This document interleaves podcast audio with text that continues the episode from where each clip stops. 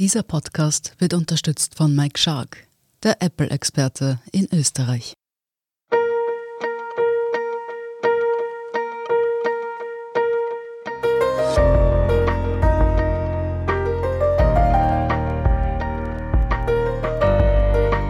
Der Standard zum Hören. Unsere spannendsten Lesestücke, vorgelesen von Andrea Tanzer. Heute ein Blick ins Oval Office von Frank Herrmann. Es gibt Dinge, die gehören zusammen. Zum Beispiel Barack Obama und Yes We Can, der Hoffnungsträger und sein Slogan von 2008.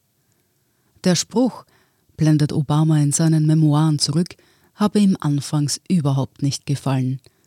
Die Idee kam von David Axelrod, dem Wahlkampfstrategen. In seinen Ohren habe es kitschig geklungen, bis ihn seine Frau Michelle, in deren Ohren der Slogan überhaupt nicht nach Kitsch klang, vom Gegenteil überzeugte. Fast vier Jahre nach dem Auszug aus dem Weißen Haus legt der Altpräsident mit A Promised Land ein Erinnerungsbuch vor, in dem er nicht nur zurückblickt auf seine politische Karriere, sondern auch kritisch reflektiert. Manchmal so ironisch im Ton, als wäre er nicht der Hauptakteur auf der Washingtoner Bühne gewesen, sondern ein bisweilen amüsierter Beobachter des Politikbetriebs mit all seinen menschlichen Schwächen, all seinen Eitelkeiten.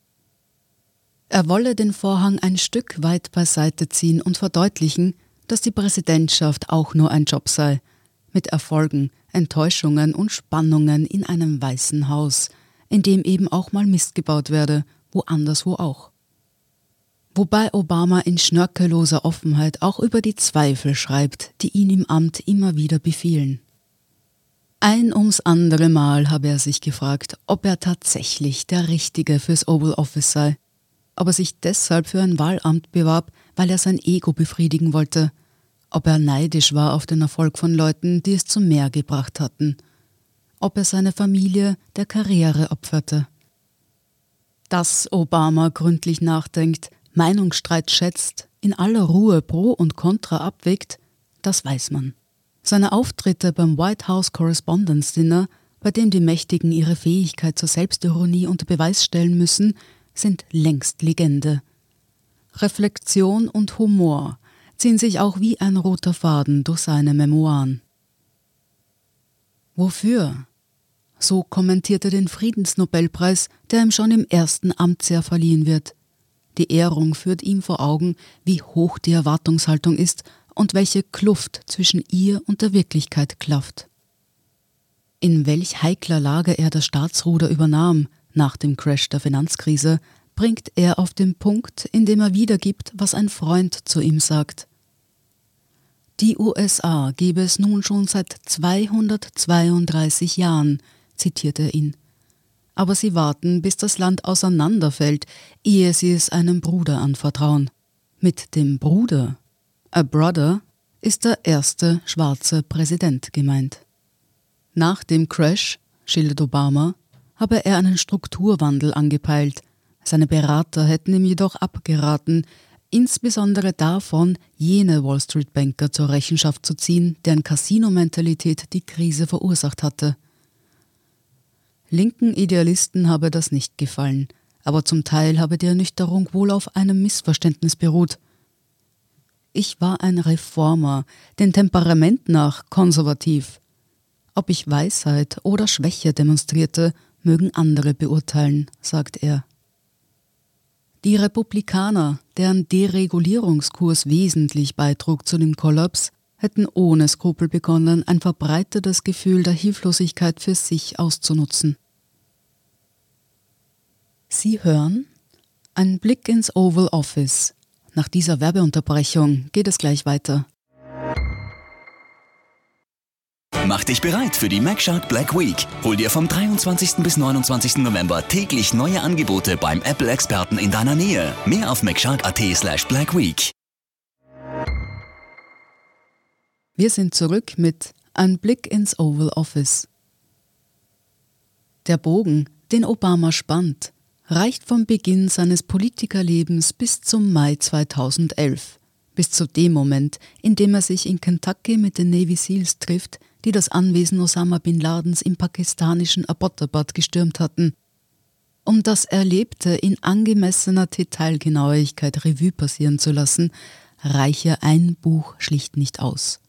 Ursprünglich waren um die 500 Seiten geplant, jetzt sind es allein für den ersten Band 700 geworden, ohne dass seine zweite Amtszeit berücksichtigt wäre. Die soll später behandelt werden. Was Obama gleichwohl schon jetzt unter die Lupe nimmt, ist Donald Trump. Und die Tatsache, dass ein New Yorker Baulöwe von seriösen Konkurrenten wegen seiner Prahlerei belächelt, den Sprung ins höchste Staatsamt schaffte. Es begann mit Sarah Palin, der populistischen Gouverneurin Alaskas, die 2008 für die Vizepräsidentschaft kandidierte. Damals sei ihm schnell klar geworden, schreibt Obama, dass sie bei keinem Thema, das mit dem Regieren zu tun hatte, die geringste Ahnung hatte. Der großen Mehrheit der Konservativen habe das indes nichts ausgemacht. Wann immer Zweifel an Palins Kompetenz laut wurden, sei dies als Beweis eines liberalen Komplotts interpretiert worden. Diese Totalopposition der Republikaner, die dann unter dem Einfluss der Tea Party erst recht nicht zur Kooperation mit ihm bereit waren, charakterisierte mit der Schärfe des Beobachters, der sich durch Wortblasen nicht täuschen lässt. So schreibt er Diese emotionale, beinahe instinktive Reaktion auf meine Präsidentschaft hatte nichts mit politischen oder ideologischen Gegensätzen zu tun. Es war, als hätte meine Gegenwart im Weißen Haus eine tief verwurzelte Angst geweckt, als glaubten meine Gegner, die natürliche Ordnung der Dinge löse sich auf. Trump, fügte er hinzu, habe das begriffen, als er die Behauptung verbreitete, Obama sei nicht in den USA zur Welt gekommen und daher kein rechtmäßiger Präsident. Er versprach Millionen von Amerikanern, die wegen eines schwarzen Mannes im Weißen Haus verschreckt waren, ein Elixier zur Behandlung ihrer ethnischen Ängste. Im Übrigen erzählt der 59-Jährige, und es ist das erste Mal, dass die Öffentlichkeit davon erfährt, von Offerten Trumps, die man höflich abgelehnt habe. Einmal schlug der Unternehmer vor, die Versiegelung der Bohrung der Deepwater Horizon Plattform, aus der unendliche Mengen Öl austraten und den Golf von Mexiko verseuchten, ihm zu überlassen. Dann wieder bot er an, hinterm Weißen Haus einen wunderschönen Festsaal zu errichten.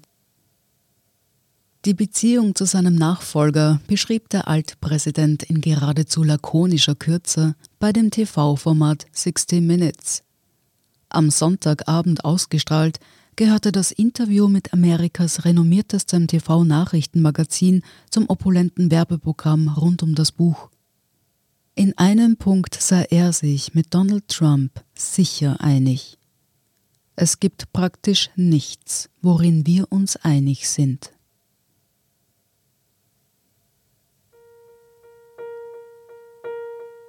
Sie hörten Ein Blick ins Oval Office von Frank Herrmann. Ich bin Andrea Tanzer, das ist der Standard zum Hören. Um keine Folge zu verpassen, abonnieren Sie uns bei Apple Podcasts oder Spotify. Wenn Ihnen unsere Lesestücke gefallen, freuen wir uns über eine 5-Sterne-Bewertung. Bis zum nächsten Mal.